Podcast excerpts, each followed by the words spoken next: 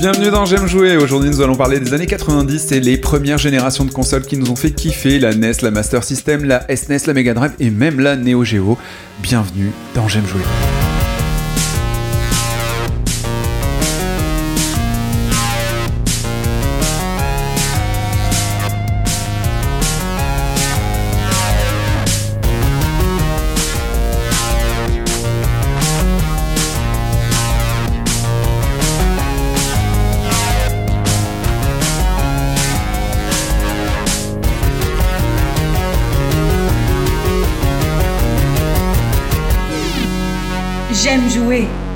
Podcast.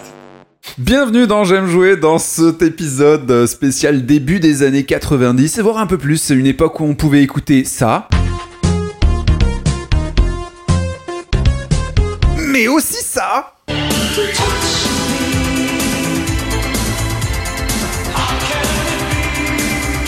Oui, oui, carrément. Je suis entouré des, des meilleurs, des meilleurs, des meilleurs, des meilleurs pour ceux qui suivent le, le podcast avec Laurent. Salut. Guillaume. Hello Adil. Okidoki. Ok. Antoine. Groovy. Emmanuel. Ouais, ma gueule. Et Romain. Yo. Et présenté par Yacine. Ouais. Et du coup, messieurs, quelle est votre première euh, console dans les années 90 Moi, c'était la Master System de Sega. Avec des superbes jeux genre Alex Kidd, euh, Outrun, euh, Astérix, euh, Ghostbusters, euh, voilà, que des chefs-d'œuvre. Que des chefs-d'œuvre, ça me dit un- Ah, si, oui, ça me dit quelque chose, Astérix, oui, forcément, mais euh, Outrun et tout, c'est juste des- de la course euh, Ouais, très très jeu- basique quand même. un jeu de, de bagnole ou avec un défilement en mode euh, le mode 7 là, comme ce qu'ils appellent sur le sur la Super Nintendo là. tu Des sais, pixels zoomés. Du, du- du faux du faux pixel zoomé pour faire de la fausse 3D. Ouais. Il y avait tout un tas de jeux. Le jeu Ghostbusters, je me rappelle particulièrement parce qu'il était particulièrement mauvais et moi j'étais très très très fan des films et je trouvais ça quand même bien d'y jouer juste parce qu'il y avait la musique mais en version 8-8 dégueulasse. Mais je comprenais rien à ce qu'on faisait quoi. Voilà, c'était tout pourri quoi. Mais ouais, ouais, bon souvenir, bon souvenir quand même. Même si je, même si je finissais déjà aucun jeu, quoi. C'est, c'est, euh, il y avait un teaser pour l'avenir déjà. Master System, t'avais quel âge Master System, j'avais 5 ans, 5 ans, 6 ans. ouais. 5 ans, ah ouais. Ouais, et ouais. la Master System, ça se branchait sur la télé ou c'était portable Sur la télé, ouais, c'était une console, ma première console de salon, ouais. Tes Enfin, parents, ils avaient pas de première- problème avec ça Non, pas du tout. Mon papa, il était euh, Game Gear, euh, il nous avait acheté la Master System qui était en fin de vie à Toys R Us à l'époque, avec Lizzie 2, et euh, qui était déjà en, qui était déjà en solde parce que c'était déjà les les, les, les- les- les dernières années, on commençait à annoncer la Mega Drive, tout ça, ouais. Donc je devais avoir System 6-7 ans, quelque chose, quoi. C'est encore des consoles où tu balances une cartouche, ça fait un gros bout de plastique Ouais. que t'enfonces dans la console Grosse cartouche noire, ouais. Tu lui laissais une belle grosse cartouche, voilà. D'accord, ok. Euh, Guillaume, est-ce que tu avais une console à cette époque? Ouais, moi c'est plutôt les années collège, mais euh, quelques années de plus. Mais euh, j'ai eu moi aussi une, une Master System. Ah ouais? J'ai eu un peu avant, euh, un peu avant, je pense, les- les- le début des années 90. Et, euh, et aussi un, un Amstrad CPC 464, cassette couleur. Cassette couleur, des cassettes audio dedans quoi. Ouais, exactement. Tu mettais des cassettes audio et t'attendais un petit quart d'heure et avec un peu de chance tu pouvais jouer. D'accord, le chargement c'est un quart d'heure. Ah ouais, ouais, ouais, euh, ça, ça dépendait des jeux en fait. T'en avais qui étaient plus ou moins lourds, euh, longs à charger quoi. Mais par contre, ce qui était cool, c'est que quand tu voulais, euh, si t'avais des copains qui avaient aussi des Amstrad, tu pouvais te prêter les jeux et même les copier avec un, avec un double radio cassette. Ah, tu ah c'est génial ça, je savais pas que tu pouvais Bah copier oui, les jeux avec un radio cassette. avec un radio cassette quoi. Voilà. D'accord, et quand tu le mettais dans ton baladeur, est-ce que tu pouvais écouter la musique du jeu ou un truc cool ou non? Est-ce que tu as connu euh, les modems 56K Ouais. Eh ben ça faisait à peu près le même bruit quand tu écoutais la cassette. Manu? C'est très marrant ce que tu racontes parce que euh, je vais rejoindre euh, ce que vient de dire Anto et toi. C'est que moi, un jeu, premier jeu que j'ai acheté sur Amstrad CPC 6128, c'était Oh là là. Et la BO dont j'étais fan de la la borne d'arcade était donnée à part sur une cassette Ah audio. Ouais. Donc tu mettais la cassette dans ton magnétophone et t'avais la vraie musique du jeu pour que tu jouais au jeu sur ordinateur. Superbe musique. Il y avait même pas de CD à l'époque. ça. ouais, mais toi t'étais sur disquette. Ouais. Ok. Voilà, et après. Disquette, et euh, cartouche, ouais, c'est ça. Disquette, cartouche, cassette de- ouais, audio. Ouais. pour du jeu vidéo quand même. hein. C'est ça, et j'avais un. Donc sur le- l'Amstrad, j'avais un joystick.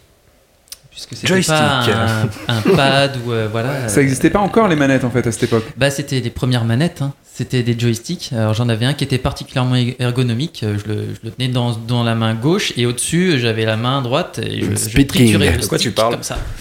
D'accord. Voilà, avec un petit bouton en dessous. Enfin c'était. euh, En dessous, c'est marrant comment tu le fais, on a l'impression que tu, tu cherches euh, le point G là. eh, C'était très très particulier ouais, comme, euh, accessoire. Et- mais très très bien étudié pour la, pour la petite main des, des enfants. Oh là là. Ah oui, magnifique, c'est super. Le joystick. Euh, Romain, t'avais quoi toi du coup? T'étais aussi team euh, Master, euh, Master quoi, Euh, Master moi, System? j'avais, la Game Gear en fait. euh, Portable, couleur. Ouais, parce couleur, que pas couleur? Sega. C'est couleur, couleur, couleur. Couleur. Ah, excusez-moi. Couleur, euh, parce que mes parents en fait avaient peur que je squatte trop la télé du salon. Ah bah voilà. Il y avait une seule télé. Et donc euh, ils ont Donc, il a vite squatté compris. une prise murale. Euh, bah, après t'as- j'avais le, ouais j'avais le, le transfo là, ce qu'on appelle le transfo, merde. Voilà. Alimental, Ouais, voilà. Euh, ou les piles après, ça marche aussi Oui, par pile à de, l'époque. de Enfin, les mémoire, piles, la, la- la Game Gear, ça consommait pompaient 6 grave. piles, genre toutes les 3 heures. Quoi. Ouais, c'est ça. Ah ça, ça bouffait, hein. après ça va. DLR6, DLR4 pardon. Ouais. Mon, mon père avait la Game Gear et il, ne, il me laissait pas y jouer et je maintenant j'ai compris en fait c'est juste qu'il voulait pas que je lui grille ses piles quoi D'accord.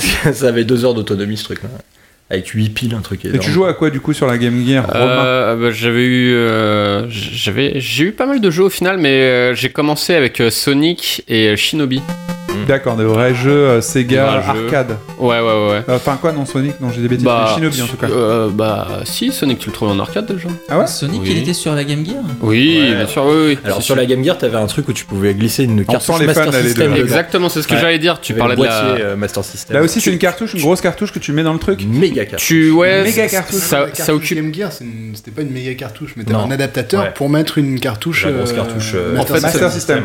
C'est la même époque que la Master. System, la Game Gear Ouais, Ouais. c'était le, c'était la, la, petite portable sœur. de l'époque. Euh, et Mais donc, Sonic, il était pas sur Master System. si si si Ah bon j'ai eu Sonic 1 et 2 sur Master System d'ailleurs sur le sorti 2 sur- je il est, il est horrible sur Master sorti System sur Mega Drive, moi. Oui, mais croyais et sur Master System Waouh. c'est la mascotte Sonic attends Oui, oui, mais j'étais persuadé que c'était époque Mega Drive. Ouais, pareil, j'ai pensé, je pensais que c'était né avec la Mega Drive. 1, 2, le 3, je crois qu'il est que sur Mega Drive par contre, mais le 1 et le 2, c'est sûr et certain sur. Master System, je les ai eu. Manu Mais Je crois qu'ils sont nés euh, sur la Mega Drive et ils ont été portés en même temps sur Master C'est fort System parce que possible, le parc était déjà bien implanté. Ouais. On n'a plus trop l'habitude maintenant que tous les jeux sont développés forcément sur la dernière console, mais on, on de- a eu même encore à l'époque de la PS3 de des base, trucs qui la étaient mascotte, c'était développés. Alex euh, Kidd, c'était pas Sonic. Ouais, Exactement. Carrément.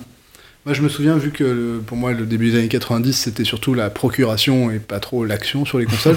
euh, je me souviens qu'effectivement, mes, mes potes jouaient à Alex Kidd et j'avais l'impression que c'était mais la panacée, quoi. Le truc, euh, vraiment Alex Kidd et tout, exactement. Après, j'ai vu le jeu, je me suis dit, ouf, ouais, c'était des temps difficiles, quoi. hein. C'était quand même. euh, C'est quoi Alex Kidd en, en- concrètement c'est quoi le jeu? Parce que moi je connais pas c'est un, un perso il fait quoi? Alex Kidd, c'est une espèce de. Alors, je, je parle sous le contrôle des gens qui y ont vraiment joué, parce que moi, c'était une fois de plus par procuration. mais c'était une espèce de petit garçon avec une tête de singe, un peu. Enfin, il avait. Ah ouais. Et qui. euh, c'était un jeu de plateforme. Alors, parfois, c'était des, des niveaux aquatiques, des fois, il avait une moto. Enfin, tu vois, c'était un jeu de plateforme. Mais c'était moche Et surtout, j'avais l'impression que le gameplay était assez pourri, en fait.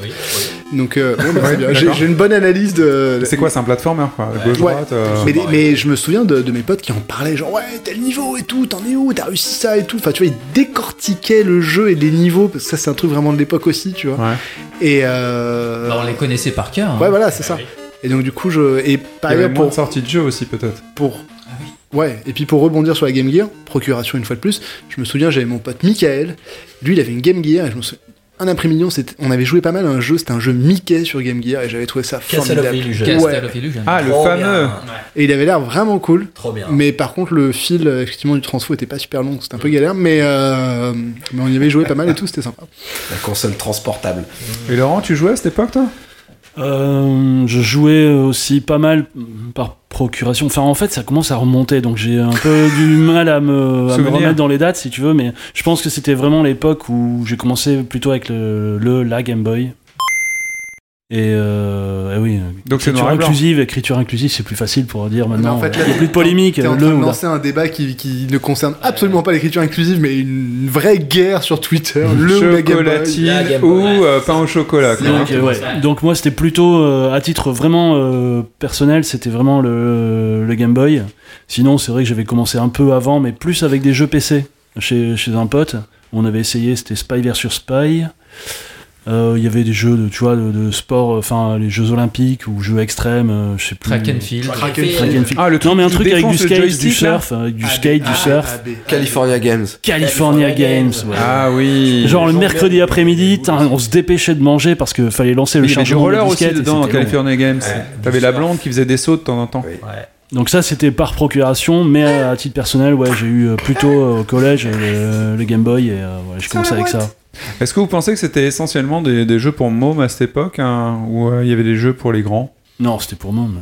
Bah, euh, tu pouvais pas considérer le jeu autrement qu'en étant pour môme, puisque Bah. tu l'étais toi-même. Bah le papa de- d'Antoine jouait bien avec sa Game Gear. Oui. Perso. En fait, je pense que les- le, le grand public considérait que le jeu vidéo était un loisir euh, réservé aux enfants euh, parce que à l'époque, la technologie permettait pas de faire des trucs photoréalistes, tout simplement.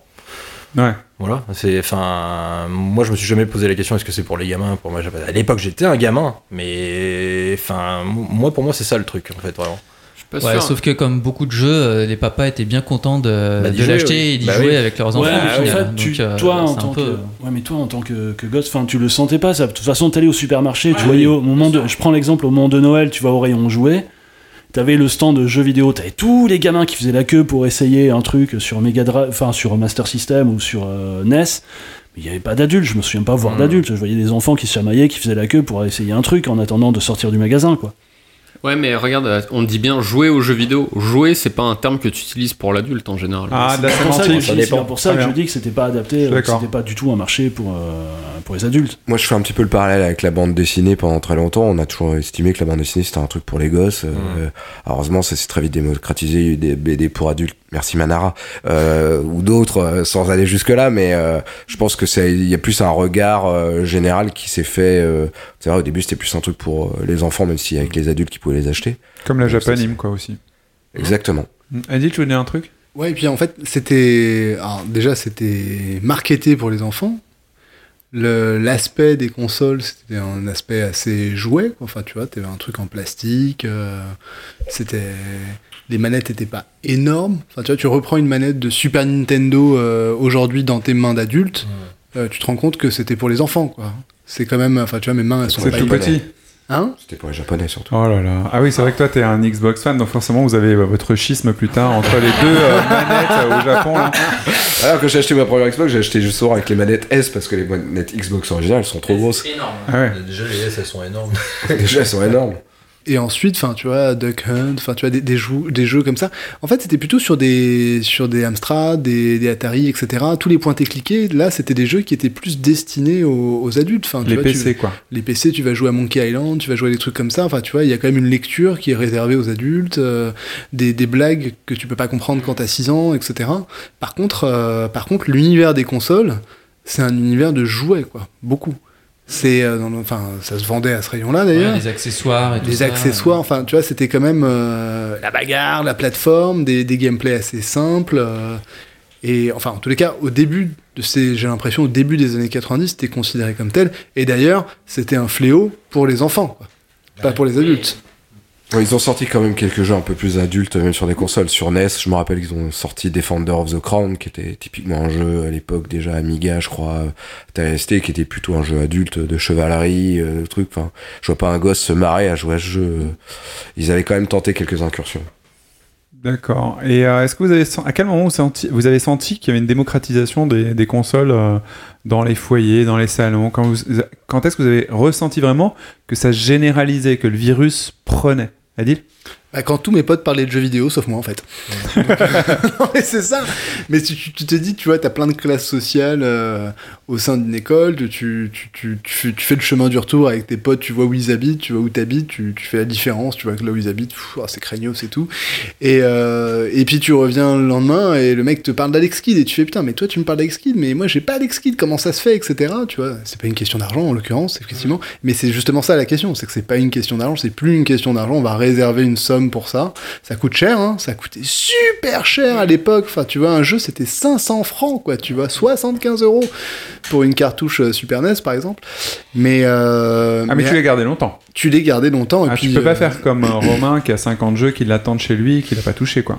Ah, c'est surtout que c'est papa et maman qui achetaient, quoi. Ouais, ouais, c'est pas maman et maman qui achetaient, et puis en plus, euh, En plus, bon, c'était puis c'était ça- c'était solide, quoi, quand même, accessoirement, quoi. hein. Enfin, Ah ouais, ouais. c'est- moi, mes cartouches, elles fonctionnent toujours, j'en ai à la maison. hein. Et il n'y a pas de patch. C'est-à-dire que le truc, tu le mets, ça, ça marche direct, il n'y a pas de chargement. Il y a quand même des trucs merveilleux qu'il n'y a pas. Ça, c'est le truc de la cartouche, ouais. La cartouche, quand même, tu mets la cartouche, le truc il s'allume, paf, tu peux jouer direct. Alors que maintenant, quelle que soit la console que tu as, ou même le PC, tu es obligé d'attendre des protocoles. Soit on doit te faire signer des trucs, une décharge euh, de, pour redonner tes reins parce que tu es sur Steam ou iTunes, je sais pas quoi. Ou alors il y aura un patch qui va s'installer. Ou alors le jeu, bah, c'est un monde ouvert, genre euh, Red Dead au hasard, et que tu vas attendre 15 minutes avant d'avoir ta première partie. Bon, même si après, si tu charges pas. Là, quand même, ce qui était cool, c'est que tu lances direct, tu fais ta partie, tu vas relancer, tu vas perdre, tu vas recommencer.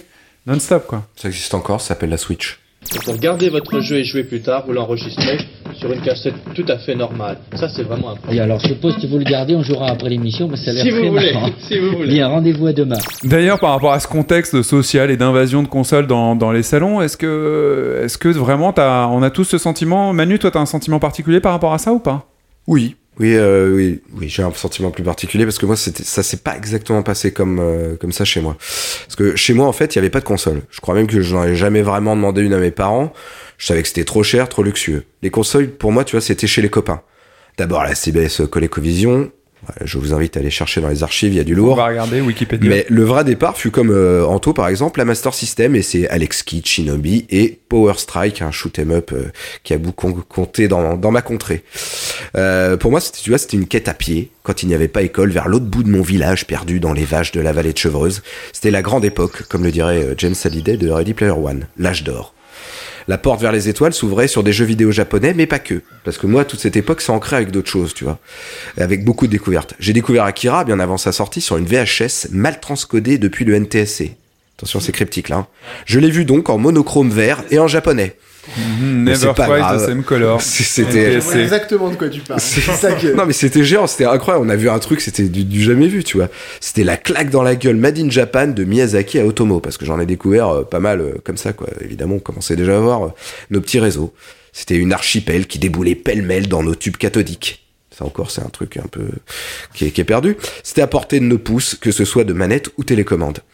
Un des copains, plus fortuné que les autres, sûrement ramenait souvent des raretés, et c'était le Graal pour un si petit village, direct du Tible, gamer. Tu peux ainsi découvrir les bandes originales de Fou. Je t'invite par exemple à écouter le générique original des Chevaliers du Zodiaque. En japonais, ça calme sévère par rapport à ce qu'on a connu. Bref, un monde fantastique et pour la première fois réaliste sous nos yeux, dans nos mains. Parce que par rapport à la génération d'avant, évidemment, Master System, même NES, tout ça, c'était c'était réaliste. hein. Après, que t'aies joué à Pong ou euh, n'importe quel autre jeu, euh, là, t'es t'es sûr que ça que c'était génial. Puis en plus, nous, on venait aussi du jeu de rôle, tu vois, sur plateau. Donc il y avait l'imagination euh, qui était en compte. Et ça, c'en était la vraie première extension, tu vois. Tu vas morfler euh, des mots gorgones. Des nuits entières à refaire le monde, même si ça ne parlait à personne. Un nouveau mode de discussion qui ne me quittera jamais plus. Premier tatouage sur mon cœur. Des après-midi entiers à regarder parfois un seul joueur essayer de finir un niveau. C'était ça pour nous le multi à l'époque. hein. C'était regarder un mec qui joue.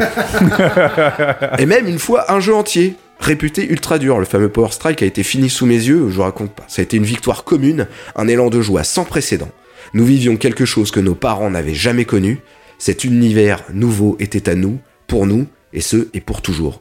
Et la preuve, je joue toujours avec ces mêmes copains. Mais tu dis un truc qui est vachement intéressant dans ta chronique, c'est que euh, pour, euh, pour les anciens joueurs encore, parce qu'il y a des plus anciens, arrivés sur euh, Master System, les graphismes étaient réalistes par rapport à la période. Atari et, CBS. Donc du coup, euh, peut-être que quand vous étiez petit, vous étiez face à un certain type de réalisme qui est pas le même. Oui, Adil Et moi, c'était ça, ce que je veux dire, c'est qu'en fait, la première vraie console qu'on a eue, c'était, on faisait déjà du rétro gaming, parce que c'était au Maroc, je me souviens, et un de nos oncles, t'avais chopé une Atari, euh, comment elle s'appelait la 2600. console 2600. Hmm, Avec Et le fameux alors- stick. Alors, voilà, avec le fameux stick, et donc là, faut aller regarder quand même les graphismes pour te rendre compte à quel point, quand t'as une Master System, euh, t'es content. C'est beau. C'est-à-dire que globalement, c'était des lignes, des, enfin vraiment les pixels, tu le voyais, puis c'était des lignes. euh, Pixel art. Ouais, ah ouais, non, mais vraiment, c'était vraiment pas très joli, quoi, et euh, pas très réaliste. Les sons étaient absolument abominables. Enfin, ça aussi, On est ça dans joue, hein. l'abstraction à ce niveau-là. Ouais, ouais, carrément. T'es dans l'imagination, t'es dans les sons. Non mais t'as une si époque c'est- où, où t'as une, un- une pochette, excuse-moi de te couper, mais t'as une pochette où tu vois une image de dingue. Et tu et t'imagines sur la pochette ce que tu vois dans la bouillie de pixels.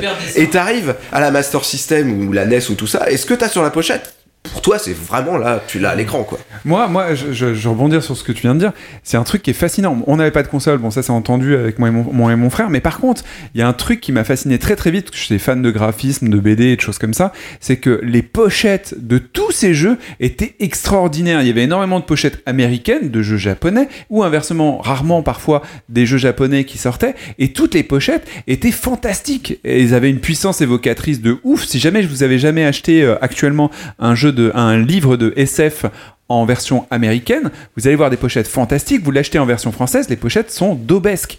C'est-à-dire que vraiment, on avait l'impression que c'était une projection mentale dans un univers fantastique grâce à la pochette. Quand tu mettais la cartouche, par contre, c'était une autre affaire. Ouais, en fait, tu jouais à un jeu où tu savais pas si c'était une représentation de Napoléon ou une carotte, quoi. Tu vois, c'était. non, non, mais globalement, moi, j'ai vraiment des souvenirs de ça. T'es là, genre, il a un chapeau. Ah non, c'est une carotte. Ah d'accord. Ok, les gars, merci. Ah oui, orange, j'aurais dû, j'aurais dû me douter. Ouais. Oui, c'est ça. Et puis, t'avais des... c'est une grande époque de grands illustrateurs. Certains étaient dans euh, Métal Hurlant, d'autres c'était plus des illustrateurs de, de fantasy classique, des phrases d'état, des Boris Valéjo, des Arthur Sudmac, enfin, des tas de, de gars qui finalement ne sont plus, euh, plus connus, mais qui euh, finalement ont, ont créé énormément de couvertures. Certaines même de ces couvertures faisaient des affiches de films, de Carpenter ou autres. Et dans le jeu, ça s'est jamais, jamais traduit. Donc ça, c'était la période juste avant les euh, Master System et ainsi de suite. Et on commence à avoir davantage de couleurs. Il y a peut-être une affaire d'augmentation de, de capacité, je sais pas.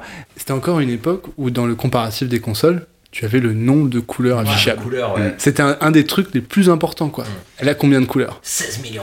Ouais, et combien tu peux en afficher simultanément Exactement. tu vois. non, mais c'est ça. Et combien tu as de canaux de son pour avoir le- pour Exactement. les effets Un et demi. Et enfin, on était quand même sur des données qui étaient euh, enfin archaïques par rapport à ce qu'on connaît aujourd'hui, qui étaient du coup assez simples à comprendre aussi pour un pour quelqu'un de jeune. C'est ah il y a 16, 32, 16 millions de couleurs, tu peux en afficher. Ah ok, bah celle-ci elle est mieux que celle-ci. Et souvent tu faisais l'erreur de penser que celle-ci était mieux que celle-ci parce que tu te disais pas ah oui mais alors lui euh, il a tel éditeur, il a tel studio qui travaille sur parce que c'est quand même toujours le, même business finalement si t'as pas de jeu derrière. Mais les consoles, enfin c'est pour ça qu'il y avait aussi une guerre des consoles et tout. On était là en mode ok je comprends. Là il y a plus de couleurs que sur celle-ci tu vois. C'est un, un vrai argument commercial, parce que je me rappelle la pub papier américaine de l'Atari Lynx. Donc la console couleur portable d'Atari qui était qui avait un côté euh, la sympathique baise. qui était réversible, tu pouvais jouer en On gauche et peut en droitier. Je sais pas si vous vous rappelez, elle pouvait Ouais, se ouais, retourner la carrément. console. Et, euh, et, le, et, lynx le, dessus. et, le, et le titre était Game Over Game Boy. Ouais. Simplement parce qu'elle a été en couleur, donc tu vois, Game Boy, euh, bon, on a vu le résultat. hein.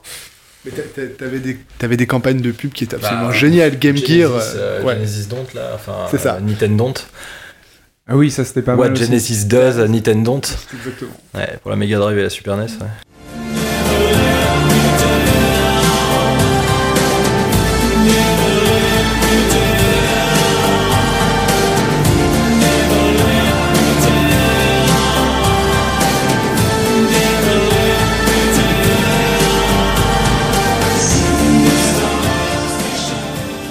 C'est vrai que la communication euh, papier était vachement importante. C'est aussi une époque, euh, je parlais de la, des jaquettes euh, tout à l'heure, mais il y a quand même un truc hyper important. Les notices, Mais oui, carrément. les bouquins. Bah Il oui. y avait des bouquins dans le, dans le jeu, tu l'ouvrais, il t'expliquait comment jouer le jeu, mais aussi l'univers, les personnages et ainsi de suite. Enfin, t'a- t'avais un petit bouquin, et t'avais raison Manu, il y a un petit reste de Donjons et Dragons et jeux de rôle. C'est-à-dire qu'il fallait un minimum de préalable avant de, de rentrer dans l'univers, quoi. Il faut lire le bouquin. Quand t'achetais ta boîte de jeu, déjà ta boîte elle était balèze. Pour commencer, elle était super grosse. Bah, 75 euros quand même. hein. Tu la- non, t'as non, un code barre. non, mais tu la sortais, donc t'avais cette espèce de petit carton où il était niché ta, ta console, ou alors carrément euh, comme une cassette vidéo en plastique pour les consoles, euh, Mm. pour les consoles Sega. Et puis t'avais effectivement cette, euh, cette notice. Et quand elle était vraiment épaisse, t'étais vraiment content. Ouais. Parce que moi, enfin tu vois, quand j'avais un nouveau jeu, j'allumais pas le jeu avant d'avoir Ah défoncé la notice. Je, je- je me tapais la notice, j'étais là, c'était le Ouais, petit plaisir ça, avant, tu vois, ouais. c'était l'apéro, quoi, tu vois, c'était là, l'apéro avant un bœuf en dope, quoi, tu vois, c'était genre, ah ouais, et tout, tu vois. non, mais c'est ça. Et après, t'allumais, tu fais, ok, j'ai toutes les données nécessaires pour jouer à ce jeu dorénavant. Ok, donc j'ai bien compris que c'était une carotte. Même l'épaisseur de la notice faisait, pour moi en tout cas, faisait la qualité du jeu. C'est-à-dire plus la notice était grosse, plus tu disais, oh, Non, ça s'appelait pas comme ça à l'époque, mais tu disais, oh là, là, là, tu, là t'as du triple A, là. là euh, Bah, la- l'épaisseur du papier cul, en Il y fait. avait 5 traductions en italien. je- c'est- C'est pas une époque où il y avait pub télé aussi. J'ai pas le souvenir de pub télé. Moi, j'avais vraiment Euh, beaucoup de presse, Sega, c'est plus fort que toi. euh, je revois un biker. Bah ouais. mais c'est pas la Mega c'est Drive. Non, c'est- la Mega Drive ou Mega Game Drive. Gear, je sais C'est la Mega Drive. C'est la première, c'est la, première, une des seules dont on, enfin, dont on se souvient véritablement parce qu'elle était super forte, mais c'est la première véritablement qui est marqué le truc, quoi. En Europe, il Enfin, y en avait pas ça. Voilà, c'est exactement en ce que je Europe, veux dire. Déjà des pubs tu la regardais, tu regardais le club Dorothée, euh, tu vois, des Trikibi, ils en avaient 50 avant qu'il y ait un moindre truc pour le jeu vidéo, et généralement, t'en avais assez peu, quoi. Ou Hippo Glouton, il y en a toujours. Hippo Glouton, on est d'accord, même génération. moi, au lieu d'avoir des consoles, j'avais Hippo Glouton et Trikibi, tu vois, donc c'était. Eh, C'est vrai qu'on avait c'était Hippo dur. Glouton Oh, chez nous. ouais. pauvre merde. Big Pirate, mais oui, avec le l'espèce de coffre rouge où tu piquer dans le pirate. Et bien sûr, le docteur Maboul. Bien et sûr. euh, Bien sûr. enfin, tu vois, t'avais tous ces trucs-là, mais jeu de plateau, quoi. Des, T'avais des cin- t'avais les 50 000 pubs pour les voitures télécommandées qui faisaient des trucs de ouf et tout, machin et tout, tu Les vois, Wheels. et tout. Mais Et les Magic Color. mais les jeux, ouais, mais les jeux, Les voitures qui changeaient de couleur et tout. pas du tout, quoi. Et, euh, et je me demande si c'est un problème de volonté des, des, des consoliers ou si c'est plutôt euh, les annonceurs qui étaient là, genre, ou les, ou les chaînes qui se disaient euh, non, pas de console, quoi. Bah ouais, parce que je pense qu'ils avaient peur que ça leur fasse de la concurrence euh, quelque part. Les jeux Ouais, ou vidéo par rapport à la télé, peut-être, tu vois, où euh, à l'époque, a- on n'avait pas euh, des écrans comme, euh, comme maintenant, t'en as partout, tu vois. Donc, quelque part, le jeu vidéo, c'était un peu une concurrence à la télé. Tu- si t'allumais ta télé pour jouer aux jeux vidéo et pas pour la regarder, Ah, c'était un raison. problème pour eux, quoi. C'est marrant comme on pense pas du tout à aujourd'hui parce que plus personne ne regarde la télé. Mais, euh, c'est enfin, peut-être culturel, mais moi je, vais penser plutôt de. Je pense que tu vas dire la même chose que ce que je pense, Anto. Oui, bah, c'est une question de, public visé. Je pense que le, marché européen était assez anecdo- anecdotique à l'époque pour les développeurs de jeux vidéo qui étaient essentiellement américains et japonais. Euh, et je pense qu'en Europe, on n'avait juste pas les pubs qu'ils avaient là-bas. Ils avaient peut-être plus de publicité justement euh, Aux au États-Unis, Japon, aux. États-Unis, là où tu avais justement le vrai public euh, de. Il y a des sagas japonaises de pubs là-bas. Il y a Segata Kan- Sanshiro, il y a euh, Bah. ce que tu disais, Nintendo. euh, Enfin, il y a pas mal de trucs. Bah, Oui. Monsieur bah, Sega, de- la, la mascotte de Sega que tu retrouvais dans toutes les pubs aux États-Unis. L'espèce euh, de- d'énorme punk en cuir avec une crête, genre ouais, moi je suis Monsieur Sega, t'as vu comment je suis cool et tout, je suis de la moto et tout. Non, t'as juste l'air d'un con. Laurent De toute façon, enfin, dans les magazines, déjà, c'était eux qui faisaient le relais euh, par rapport à la par rapport à l'actualité du jeu au Japon, aux États-Unis, et tu sentais bien qu'effectivement, à la base, il y avait une promotion énorme. Enfin, tout était publicité, vidéo, euh, télé, euh, peut-être même radio, machin. Nous, on avait que les miettes. Enfin, l'Europe avait vraiment les miettes, et c'était une sorte euh, le jeu vidéo pour le. Enfin, le Japon, c'était un c'était un Avalon qu'on recherchait, quoi. Edil Ah, moi, enfin, j'ai l'impression qu'il y a une vraie différence entre la NES et, et, mes- et Master System et la période Mega Drive Super Nintendo où enfin moi globalement j'ai joué à la NES chez mon pote euh, chez mon pote chinois de ma classe tu vois qui avait genre euh, un, un magasin à jouer dans sa chambre tu vois enfin c'était juste la folie.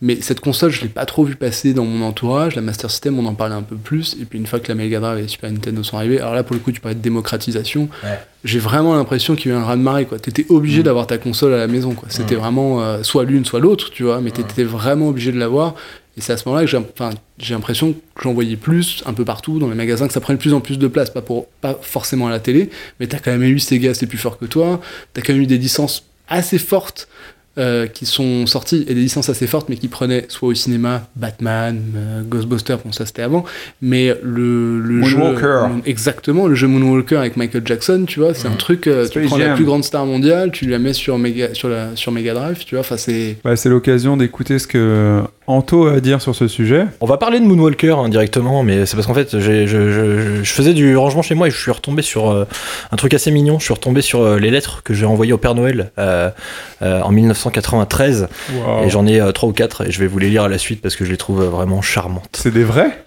Oui, Et te les a renvoyés. Oh putain oui, Quel salaud. enfin des vrais. euh. Je comprends que tu l'aies rappé comme ça. Noël Wesh gros. 1993. Cher Papa Noël, cette année, Papa nous a dit qu'on pourrait te demander une console de jeu comme cadeau. Alors, avec ma grande sœur, on a commencé à lire tous les magazines pour se décider entre la Mega Drive de Sega et la Super Nintendo. Il y a même des magazines qui parlent aussi d'une Super NES, mais avec ma sœur, on sait pas trop la différence avec la Super Nintendo. Quand papa nous a amenés au BHV de Belle Épine, je suis allé demander au monsieur laquelle que c'était la mieux. Il m'a demandé Bah, ça dépend, tu préfères Mario ou tu préfères Sonic? Bah, je suis désolé, papa Noël, mais vraiment, euh, j'ai trouvé sa question vraiment très con. hein. Ah, bah oui, moi, je m'en fiche, je veux juste jouer à Aladdin. Quand papa est allé s'acheter une cartouche pour sa Game Gear, comme ils disent dans la pub, il passait une cassette avec le jeu Aladdin. Et franchement, ça a l'air trop méga génial. Comme il sort sur les deux consoles, bah pour moi c'est un peu pareil, hein. je suis sûr que ça sera le même sur les deux. Et puis comme on a déjà la Master System pour jouer à Sonic, bah moi j'aimerais bien avoir la Nintendo pour jouer à Mario. Alors voilà, Papa Noël, s'il te plaît, j'aimerais beaucoup avoir la Super Nintendo ou la Super NES si tu penses qu'elle est mieux, avec le jeu Aladdin. Ah, c'est très mignon. Une semaine plus tard. Petit con. Waouh, Papa Noël, merci, c'est trop bien Aladdin sur la Super Nintendo. Le jeu, il est top délire méga groove. J'ai adoré. le-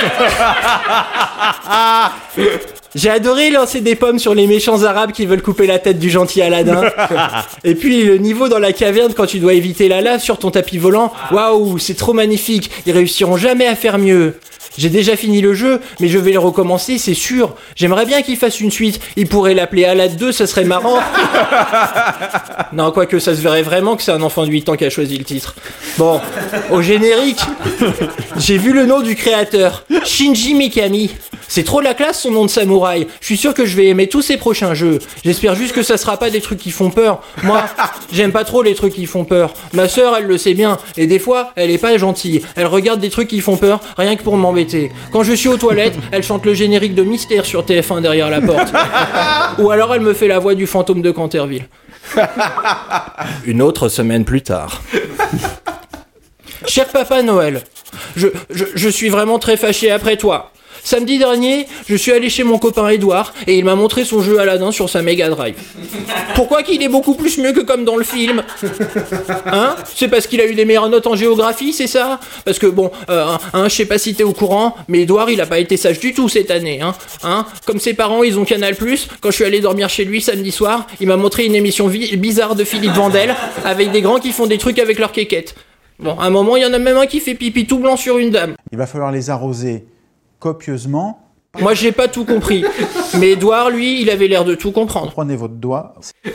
J'ai pleuré très fort devant mon papa quand je suis rentré. Je rentrais la tête dans les coussins du canapé en criant qu'en fait, bah, la Super Nintendo, c'était nul et que le Père Noël, eh ben, il avait rien compris. Même mon papa, il avait l'air triste pour moi. Quelques mois plus tard. Cher Papa Noël, j'espère que tu vas bien au pôle Nord et que tu profites bien de tes vacances d'été.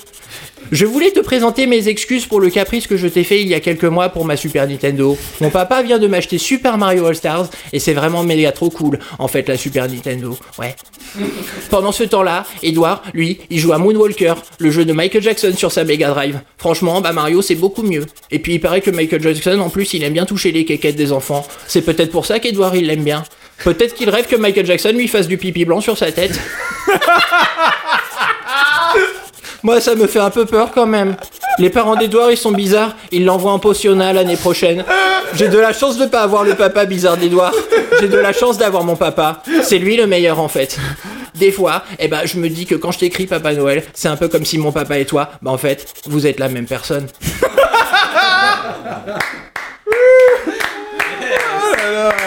Ah, bravo. Ah, C'est c'est magique ce pipi blanc, magique. Voilà, voilà. On va avoir des problèmes.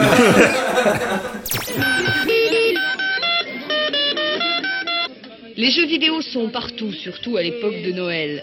À consommer sur place ou à emporter à la maison, une constante, le bruit.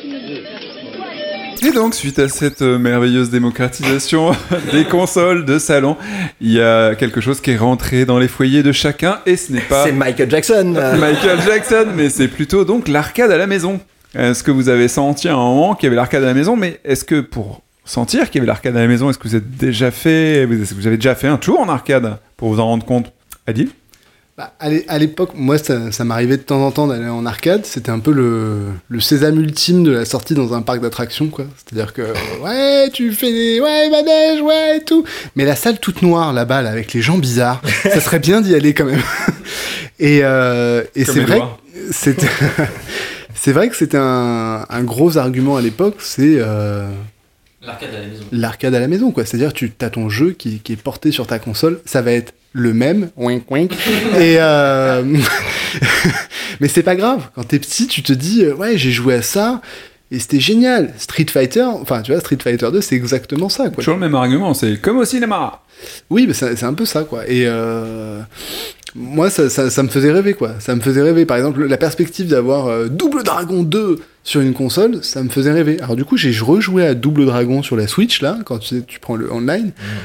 Bon, je suis, je suis un peu descendu, quoi. hein, mais, euh, mais- parce qu'à l'époque, ça piquait. Mais c'est vraiment ça. Il y a un côté, euh, waouh, c'est comme à la maison, c'est comme à l'arcade, quoi. C'est Bah, Je rejoins totalement Adil, c'est vrai que tu avais l'impression de le fameux jeu d'arcade où à chaque fois tu toujours un peu triste parce que t'avais pas assez de pièces pour pouvoir continuer à jouer et, poursuivre le plaisir. Et bah voilà, tu l'avais dans ta télé, t'avais Afterburner. euh, Enfin moi je pense surtout au classique de, de Sega, Outrun, Afterburner. Euh, putain, celui que j'adorais, la merde, euh, Space Harrier. Un Space Harrier où tu mates un cul pendant toute la partie, c'est ça Ouais, mais il a un gros canon dans la main, c'est. Ah, faut que tu te l'avoues. Oui, c'est un espèce de ensemble, cobra en en fait, hein, mais- Ouais, il se bat contre des dragons et tout. Mais T'as l'impression que c'est en 3D. Hein. Il y avait un côté vachement luxueux, justement. Le côté, euh, c'est. Ce que tu ne payes pas euh, dans la salle d'arcade, finalement, bah, tu l'as entre guillemets gratuitement à Tu la te maison. rembourses. Et euh, c'est un privilège incroyable. quoi. Laurent? Moi, je suis un peu passé à côté de cette histoire de- d'arcade. J'y allais en salle d'arcade, mais c'était pas T'avais mon de plaisir. dans C'était ton village? Mon, euh, ouais, bah oui, évidemment. On avait, euh, Il ne répond pas. il y avait des bars, il y avait des bars et dans les bars il y avait des salles. Et euh, Des très sales. très sales. Non, mais sérieusement, en fait, euh, moi, j'étais pas euh, un fou de l'arcade. Je, quand on allait en salle d'arcade, c'était un événement. J'y allais avec mon grand cousin et tout, c'était cool. Mais c'est pas les jeux que je voulais retrouver chez moi. Moi, toujours, hein, j'ai toujours été un truc un peu, un peu poétique, un peu fleur bleue. Toujours fait gaffe au dessin dans les jeux. Et du coup, j'étais vachement plus attiré par, bah, par les univers comme Mario, euh, enfin, des trucs un peu enchanteurs, si tu veux.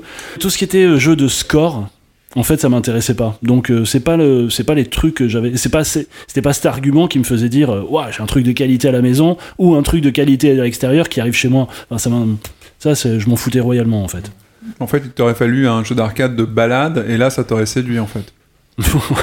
Romain Euh, ouais, ce qui était intéressant dans les salles d'arcade, c'était surtout la diversité du jeu. C'est que tu passais d'une borne à l'autre, et contrairement à chez toi où t'avais un jeu et tu devais le limer pendant trois mois, là tu mettais ta pièce, tu, tu jouais à Sonic, tu mettais ta pièce, tu jouais à Robocop et ainsi de suite. Ah oui, Robocop, j'ai un souvenir de Robocop. Bah, ouais. Voilà, j'avais raconté dans un précédent po- euh, podcast euh, les petits passages avec mon père euh, en mode furtif euh, parce que personne voulait mettre les, les pièces de monnaie dans, dans la bande d'arcade.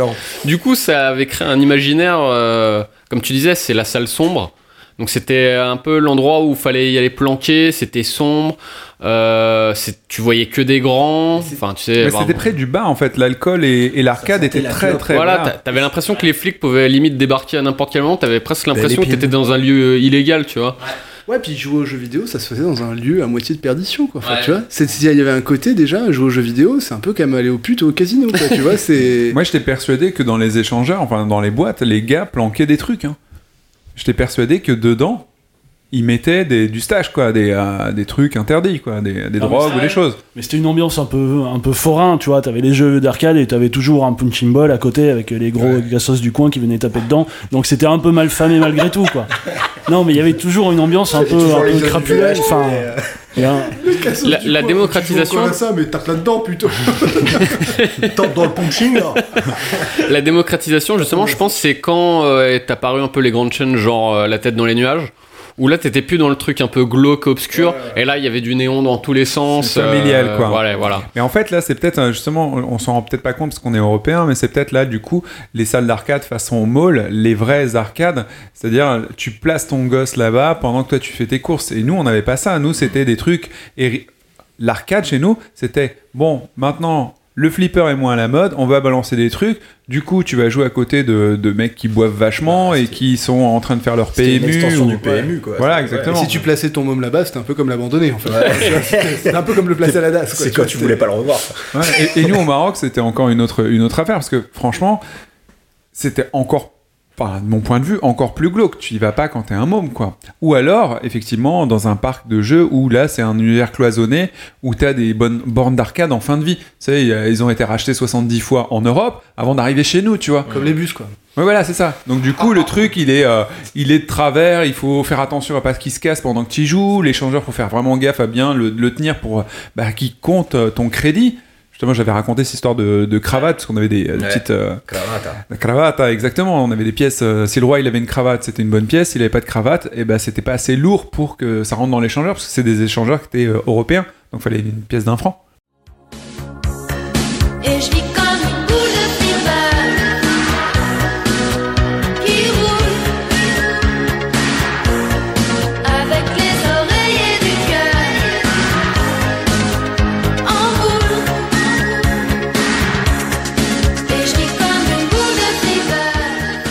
Euh, et du coup, quand on a retrouvé ça euh, chez soi, ça donne quoi? Est-ce qu'on est content? Est-ce qu'on n'est pas content? Guillaume? Bah moi j'ai effectivement un souvenir, enfin je reviens un petit peu sur l'arcade. J'ai deux, euh, deux souvenirs liés à l'arcade. Le tout premier, je pense, c'était vraiment début des années 90, année collège. On part, on fait l'échange avec le correspondant anglais. Et donc sur le ferry, sur le bateau, parce qu'il n'y avait pas de tunnel sous la Manche encore à l'époque. Euh, et oui, oui, je vous le rappelle. Tout ça n'est- n'est- Tout ça n'est pas un message codé euh, du tout. hein. Non, Les non. Français parlent pas français. Eh ben, il y avait, euh, il y avait des, des bandes d'arcade en fait sur le, sur le bateau, et c'était pas en plus un truc glauque comme certaines salles d'arcade et tout. C'était assez sympa. Voilà, surtout en Angleterre. Et, euh, et voilà, ouais, en Angleterre, il y en avait beaucoup en plus. ouais, des Ah, j'avais un tel souvenir. J'ai failli vomir dans ces excellent. conditions sur Robocop. Voilà, Dans le ferry avec un tangage de ouf et je à jouer alors que j'aurais dû regarder l'horizon. voilà. Nous, c'est moi, c'était Fatal Fury et puis euh, Moonwalker. Et je sais pas, en plus, je sais même pas si, des- si les pièces étaient des livres ou, euh, ou si c'était des, livres, pardon, ou si c'était des francs. Enfin, en tout cas, on avait réussi quand même à se démerder pour mettre des pièces dedans et passer, et un petit moment euh, là-dessus. Donc ça, c'est vraiment le premier souvenir. Et le deuxième souvenir, c'était effectivement une salle d'arcade bien glauque, quand même, à côté de la gare, dans un quartier pas franchement euh, sympa, sympa. En Angleterre? Non, non, en France. Euh, deuxième souvenir de- d'arcade et du coup qui, qui arrive à la maison. Euh, et euh, bah ouais, on y allait après la, la sortie du collège et on y allait en bande pour se rassurer Pour se les uns les autres, quoi, tu vois. Oh merde. Parce qu'on avait vraiment peur de se faire raqueter par les mecs, tu vois, qui mettaient, quand tu mettais ta pièce dans la, dans la machine, tu vois. Et, et voilà, on jouait là, c'était des années, on jouait à Street Fighter 2, on jouait à Mortal Kombat. Et, euh, et puis, bah ouais, c'est l'année, euh, enfin, c'est la, période où euh, la Super NES et, la, Mega Drive sont arrivées. Et c'est vrai que, bah, voilà, on s'est retrouvés à jouer à ces jeux-là dans les chambres, les uns chez les autres. Et c'était, c'était génial, quoi. C'était juste que là, ça nous coûtait plus rien et qu'on pouvait passer des heures et des heures et on n'avait pas peur de se faire raqueter. Et enfin, voilà, il y avait tout ça, quoi. Et on, on passait des heures et des heures avec les potes à jouer, à jouer à des jeux de combat, entre autres, quoi. Énormément. Ok, Adil?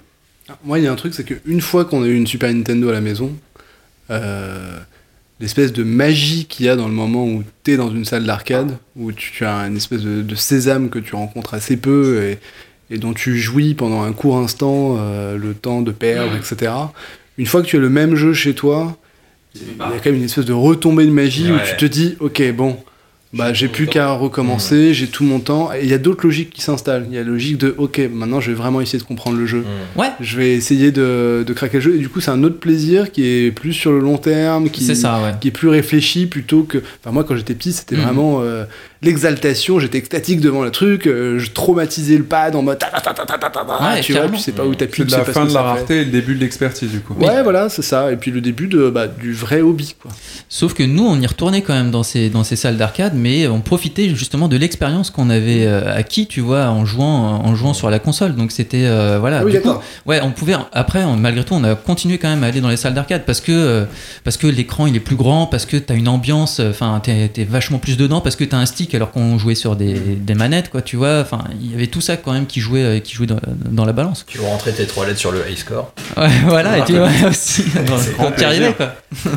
Romain Non, non, j'allais dire, la démocratisation aussi, tu la ressentais, euh, c'est quand t'allais en salle d'arcade, c'était plus pour jouer à des jeux spécifiques euh, qui venaient juste de sortir, c'était pour changer ton. euh, l'outil en quelque sorte. C'est-à-dire que moi j'y allais, c'était pour euh, toucher le flingue avec la pédale pour pareil, se cacher. ouais. C'était plus le jeu genre, Ouah, celui-là, vraiment, réalisation incroyable et tout. Non, c'était parce que je pouvais trouver des. Bah, des choses que je pouvais pas avoir chez moi, le, le gun. euh, si, Bah, c'est euh, c'est ce que je voulais dire justement. C'est euh, l'arcade du coup une fois que les, euh, les consoles de, de salon ont commencé à copier l'arcade et à faire des transferts de, de, de jeux euh, de l'arcade au salon, Mieux fait. ils Ouais. ont euh, décidé aussi de réagir pour pas mourir. Et euh, il y a eu la, la première période, c'est euh, l'augmentation du plastique, quoi. Donc des guns, des machins, des objets en plus que tu peux pas avoir chez toi. Ça, c'était la première phase. Puis la seconde phase, c'était euh, vas-y, j'envoie euh, les super graphismes de fou. steak, euh, avec des bornes dédiées de ouf. et voilà, et de la gyroscopie euh, Et humaine. euh, Et toute la, tout le studio de Sega qui était en charge. Enfin, no- enfin moi, ce souvenir-là notamment, c'est le studio de Sega qui balançait du Virtua Fighter, La, M, du la Sega Rally, M1, du la machin. M2, la M3. Exactement. Mais Afterburner, ouais, c'est un bon exemple parce qu'à la base, le jeu, il a pas du tout évolué et ils l'ont mis dans une cabine euh, de ouf, une centrifugeuse à essorer ta cervelle. Et euh, du coup, le jeu devenait extraordinaire, quoi.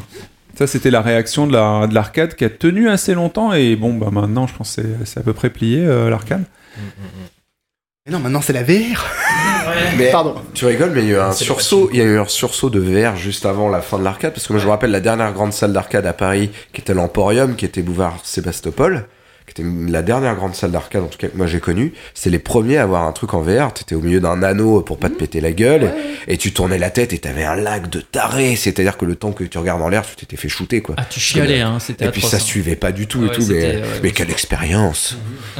Mais c'est ça, c'était de l'expérience. Justement, euh, je bossais euh, il y a quelques années à BFM, euh, Bibliothèque François Mitterrand. Ah la vanne L'homme aux mille vies. J'ai bossé à BFM. Ah non, un jour, je, Et je en fait, avec euh, François. ils avaient ouvert une salle euh, justement dédiée à la VR. Et je crois que c'était genre 20, 20 balles, un truc comme ça, quand même l'expérience euh, sur tes 20-30 minutes. Et vraiment, euh, c'était blindé quoi.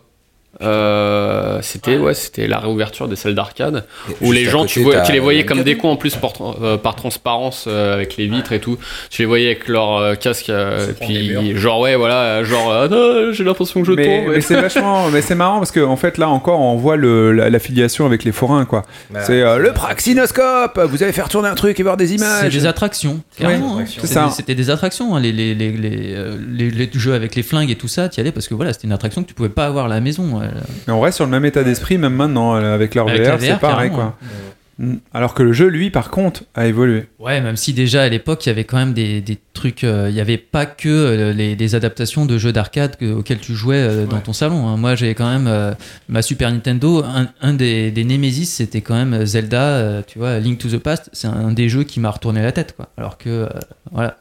C'est Ah, juste des petits pixels, hein, euh, voilà, c'est pas, c'est pas spectaculaire, c'est pas un jeu d'arcade, mais c'était quand même. euh, d'accord et là tu rejoins complètement Laurent Manu? En fait, l'un entretient l'autre, c'est-à-dire que le jeu évolue, plaît aux gens, euh, l'arcade se fait dépasser, se renouvelle avec de la technologie ou améliore les graphismes, tout ce que tu veux, et, et l'un entretient l'autre.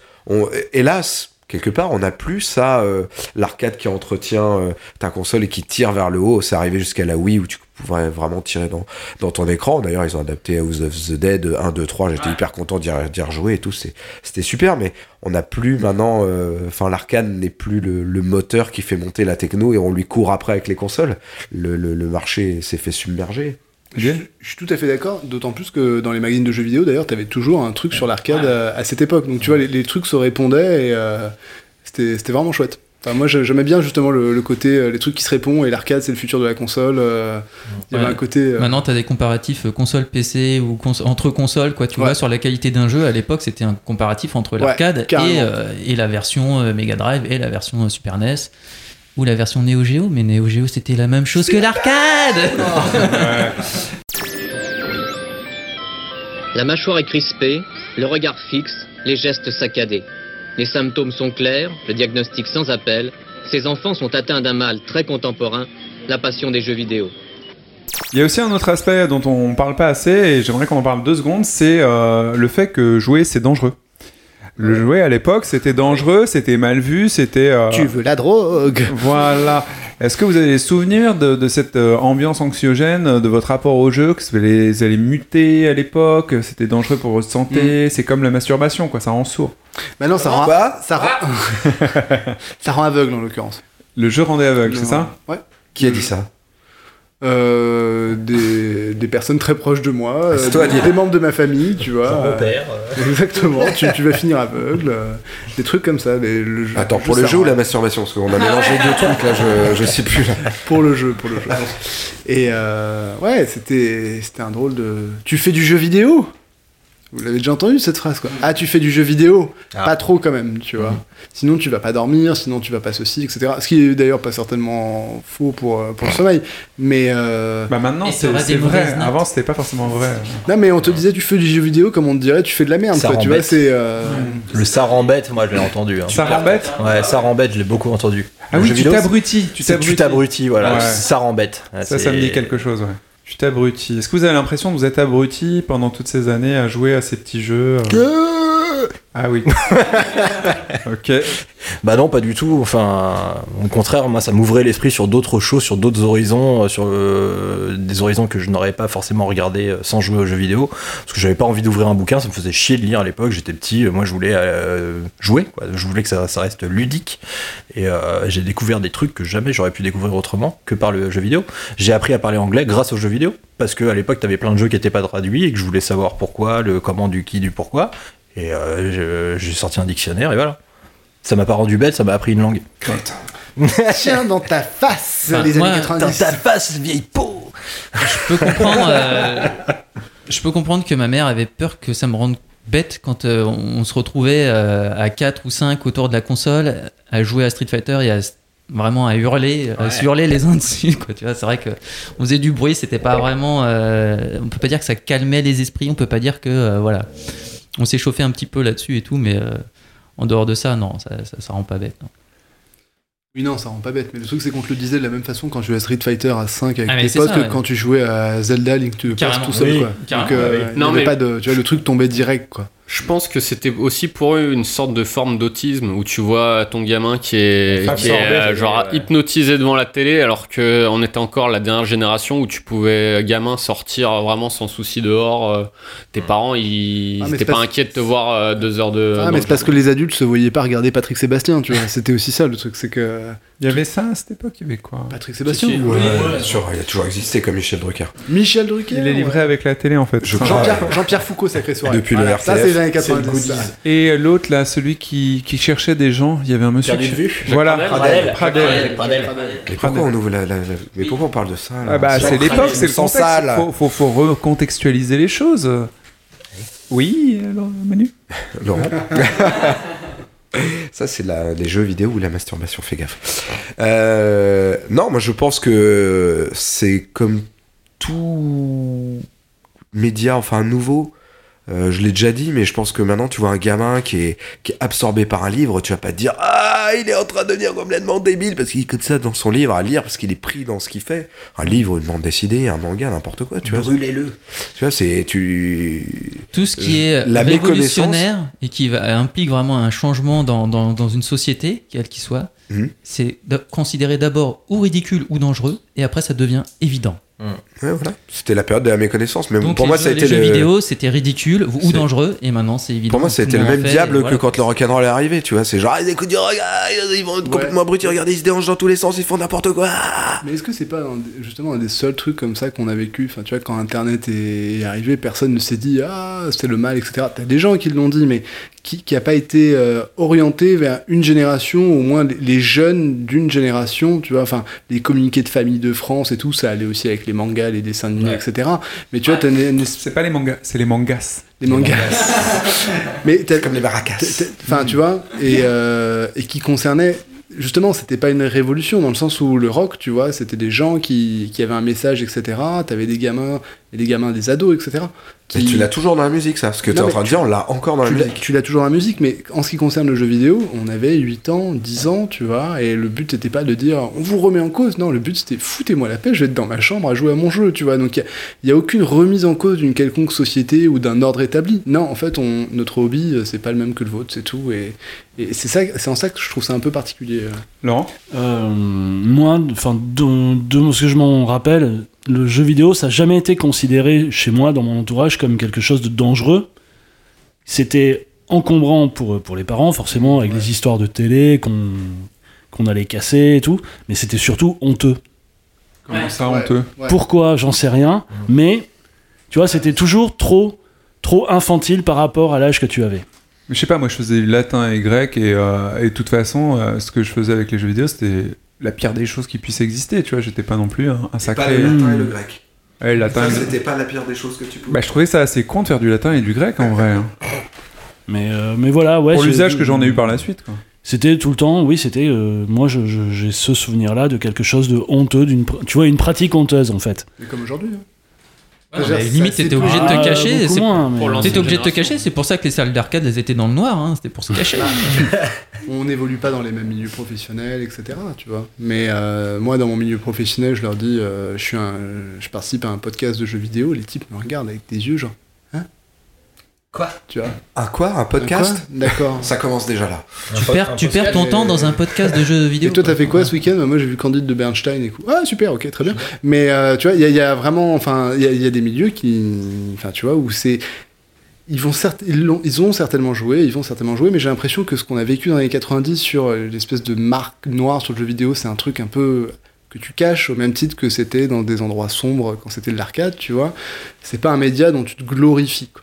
Et j'ai l'impression qu'on tire quand même ça de.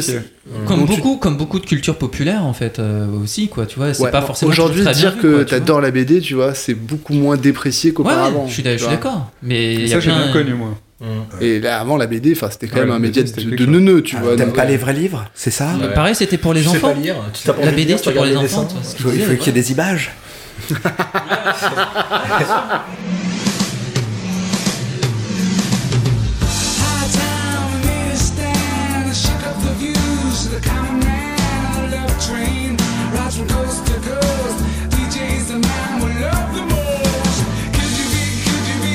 Mais du coup, ça a créé, euh, ça a dû générer une culture qui est euh, parallèle. C'est-à-dire que nous tous, là, par exemple, à cette table, ou les gens qui avaient créé No Life, ou des choses comme ça, est-ce que vous pensez que euh, il y a des codes culturels qui sont plus étendus même que le jeu vidéo? Parce qu'on parlait du rock, ok, c'est bien, c'est un ancien truc qu'on n'a pas forcément connu, le, problème avec le rock. On a connu le truc avec le jeu vidéo, mais du coup, ça a même absorbé tout ce qui avait, tout ce qui arrivait en France dans les années 90. On parlait du manga, de l'animé, euh, qu'est-ce qu'il y a d'autre? Je sais pas, les, les BD, les comics, les machins. Enfin, c'est vraiment la culture, la soupe populaire de l'époque qui maintenant Le est le. Le rap. Quand le rap est arrivé, euh, c'était euh, l'épouvantail. Hein. Ouais. Ouais. Est-ce qu'il y a une fusion de tout ça et ça fait une nouvelle culture qui, euh, du coup, est intégrée à- aux gens qui aiment jouer actuellement? La contre-culture. Bah, À l'époque, c'était vraiment de la contre-culture. La contre-culture est devenue la culture pour moi en fait. Pour moi, enfin cette culture qui était la contre-culture est devenue ma culture G. Mais c'est ma culture G à moi. Je reconnais que c'est pas la culture G euh, de tout le monde, mais moi c'est ma culture G parce que je suis devenu adulte avec ça. Quand tu vois par exemple euh, Fortnite et tous les codes qui sont balancés dans Fortnite, Fortnite c'est un fourre-tout, une grosse boutique. euh, Mm. dans un certain point de vue, c'est qu'une boutique quoi. Mm. Tu peux acheter des tas d'items et ainsi de suite. Mm. Mais finalement, chaque item que tu achètes, c'est des, euh, c'est des items culturels quoi. Ouais. Tu te dis, ok, ça c'est un code. Je vais me codifier comme ça. Tu parlais de rap. Il y a des, des fringues de Fortnite. Tu Mm. sais que si tu achètes ça, tu vas montrer quelque chose. Tu vas represent un truc. Tu Mm. vas, euh, tu vas faire un show-off de quelque chose. Est-ce que vous pensez que du coup, dans le jeu vidéo, de ceux qui ont joué à cette période post-arcade, est-ce qu'ils se reconnaissent? Est-ce qu'ils peuvent parler ensemble? Je sais pas si je réponds à ta question, mais pour moi, il y a eu un grand exemple cette année, c'est l'adaptation de Ready Player One en film, qui est quand même un film vraiment, euh, on va dire, orienté quand même pour les jeunes, les ados, avec que des codes de, ben, je suis Pour désolé, de vieux, quoi, ouais, ouais, de, de trentenaires, et qui fait un carton. Après, le film est bon, il raconte une histoire, t'es pas obligé de capter les 300 easter eggs qui doivent être cachés dedans, mais en tout cas, la culture actuelle est entretenue de toute la contre-sous-culture des, des années d'avant. Évidemment, il reste de la culture d'avant, euh, la musique classique, euh, l'art, euh, tout ce que tu veux, mais je pense que, et notamment avec Internet, euh, la diffusion de, de- de beaucoup plus de télévision, euh, d'accès au musée, euh, les gens sortent plus tout ça, je pense qu'on a réussi à, heureusement, à pluraliser néologisme, euh, la, la, la culture et la, la rendre plus accessible à tout le monde et chacun. Je pense que c'est devenu moins honteux en tout cas. Que notre époque. Bah, il y a même des musées qui font des expositions sur le jeu vidéo, etc. Enfin, c'est quand même maintenant euh, quelque chose de plus, euh, plus assis dans, dans la culture et de plus accepté. Nous, on a effectivement vécu une période où c'était vraiment mal. euh, Je sais pas si c'est plus. Je pense pas que ça soit plus accepté. Moi, en fait, je pense que nous, on considère que c'est plus accepté parce qu'on a grandi avec et que maintenant on est, en- on est adulte et que bah, on se dit bah c'est comme ça, c'est pas autrement et je vous emmerde les autres si vous aimez pas ma culture. Mais je suis pas sûr que pour le grand public, pour la ménagère qui regarde la Nouna, le jeu vidéo, ça reste encore un truc euh, Point pas dangereux, machin et tout. Le point Ouais. de ouais. Enfin, tu. Ouais, mais il y aura toujours des trucs comme ça. Tu Mm. vois, euh, quelque part, il y aura toujours des trucs comme ça, mais ça n'empêche pas que, euh, que ta culture, enfin, que cette culture-là, elle ait pris, euh, elle ait pris de l'ampleur, ou en tout cas, elle, est- elle se soit imprégnée dans, dans, dans toutes les couches de la société, et que maintenant, euh, c'est quand même quelque chose de plus. euh, Oui. Mais Tu vois, de- de plus- de plus global, Ah, parce que quoi. les joueurs sont devenus des créateurs d'aujourd'hui. on n'est plus obligé de se cacher pour jouer, quoi. Tu vois, ça va, quoi. Enfin, Ouais, mais enfin, le fait que ce soit encore déprécié dans le regard de pas mal de personnes et globalement dans le, le regard général de ce que, Ils ont quel âge ces personnes quoi. de ce que mais oui mais enfin Il y a pas que des vieux, hein. il y a pas non mais il y a pas que des vieux tu vois Ah, mais non, carrément, il y a des gens de- du même âge que chaque personne de, de cette salle Ouais, ouais. euh, qui vont tenir un discours sur les jeux vidéo hyper négatif. les jeux c'est débile etc Ouais. ouais. Ma meuf. Bah voilà, la, la copine d'Antoine, effectivement, t'as- clairement, elle est pas du même monde, quoi. Ah, je- je- on a réussi à jouer à Mario Party, c'était cool. Elle m'a dit on en refait une. C'était extraordinaire. J'ai Ah joué. ouais Ouais. T'as déjà essayé Overcook avec elle? Oui. Parce que moi, ça a super Oui, marché. oui, ça, a bien marché, mais euh, au bout d'un moment, ça l'a gavé parce que ça devenait trop difficile pour, euh, pour elle qui est pas joueuse. Mais le concept lui a bien parlé. On s'est engueulé, mais on, on s'est engueulé en, se passant les carottes et tout. Enfin, Ah bah ça, c'est enfin, voilà. Napoléon. d'Overcooked. Manu? Les carottes ou Napoléon? Je suis perdu. Moi, j'ai juste un exemple. euh, Il y a, j'ai fait un documentaire euh, qui, qui... Bah, bref, je tournais un documentaire il y a des années. Euh, j'ai interviewé un, un psychologue assez connu, euh, Stora, je me rappelle plus son prénom, Michael Stora, euh, qui, est, qui est spécialiste dans, la, dans les addictions et notamment euh, les addictions aux jeux vidéo. Il, il ressort souvent dans les débats, euh, les- un petit peu les marottes, toujours la violence, l'addiction aux jeux vidéo et tout. Et il, il m'a conté un exemple quand on préparait l'interview qui était assez intéressant et, et qui va parler de la différence générationnelle. Il avait un père et son fils. Et en fait, le père reprochait à son fils de trop jouer aux jeux vidéo. euh, Il disait que c'était un truc d'abruti, que c'était machin. Il lui disait devant le gamin, hein, nanana, nanana, voilà. Enfin bref, les jeux vidéo, c'est Satan, c'est mal et tout, quoi. Et à un moment, le mec, Michael, c'est bien Michael, Stora, lui dit, euh, mais vous, vous, vous avez déjà essayé de jouer avec lui? Et là, le père répond, ouais, mais euh, il est plus fort que moi. Et tu vois, dans cette réponse, tu vois que le problème finalement n'était pas vraiment le jeu vidéo, mais était un espèce de rapport d'ascendant père-fils et qu'il se faisait dépasser par son fils par une espèce de culture que lui-même ne contrôlait plus. Enfin bref, voilà, maintenant je vous laisse développer là-dessus. mais je trouve l'exemple de la, la, une espèce de cassure. euh, j'ai quand même l'impression que ça demeure un petit peu quelque part une contre-culture enfin les gens maintenant se tatouent des trucs de jeux vidéo enfin tu vois c'est devenu identitaire et euh... non mais ce que je veux dire c'est que c'est- une identité que tu Oh, portes sur toi. PC Master Race. et qui oui non mais sans parler de ça mais qui va au-delà simplement au sens enfin c'est vraiment culturel. Au sens j'ai besoin de le porter sur moi pour me définir pour m'identifier et pour et puis pour donner un message aux autres quoi. C'est-à-dire euh, tu joues aux jeux vidéo? Ouais en fait si tu veux j'ai un truc tatoué sur mon bras donc euh, oui je joue aux jeux vidéo et si le mec a ça tatoué sur son bras tu vas pas venir sur c'est un truc d'abruti tu vois donc euh, j'ai quand même l'impression qu'il y a un Il besoin de ont essayé. reven- il y a un- il y a encore un besoin de revendication euh, pour les gens qui jouent, et notamment pour une certaine génération, les vieux, en fait, entre guillemets, les vieux, ceux qui ont vécu dans les années 90 et qui ont vécu cette période-là, parce que j'ai pas l'impression que les jeunes aujourd'hui, pour le coup, eux, aient besoin de se mettre un skin Fortnite sur la fesse, quoi, tu vois, mais, euh, mais ça, ça demeure un truc un peu sous-jacent, une espèce de, gêne un peu bizarre sur, bah, jouer aux jeux vidéo, c'est pas forcément évident, c'est pas forcément euh, avouable facilement comme ça, mais il n'en demeure pas moins que ça fait partie de ma vie. Il y a beaucoup de gens qui me regardent avec, euh, avec un air euh, nouvelle génération du XXe siècle. Enfin, ça les étonne un peu de voir le Walkman, mais moi je m'en fous éperdument. Du moment que je suis bien, c'est le principal. J'aimerais qu'on retourne dans nos bots et voir du coup dans, ces, euh, dans ces, euh, cette génération de consoles, donc la NES, la Master System, la Super NES, la Mega Drive et la Neo Geo, les types de jeux que ça a créé et euh, s'ils ont perduré en fait. Puisque de toute façon, forcément, ces générations, ça a créé plein plein de classiques de, de jeux séminaux. Bah en fait, moi je pense que tous les styles de jeux auxquels on joue encore à l'heure actuelle, ils ont, ils ont, ils sont nés dans ces années-là en fait. hein, euh, de- Pas les open world. pas les open world. Est-ce que le, Zelda c'était pas un open world quoi, tu vois quelque part euh, Si, euh, Tu vois, en, vrai, il y a, je vais, je vais pas dire que il y a énormément de concepts, en tout cas de jeux. Pas moins un open world que Breath of the Wild. voilà, par exemple, voilà quoi.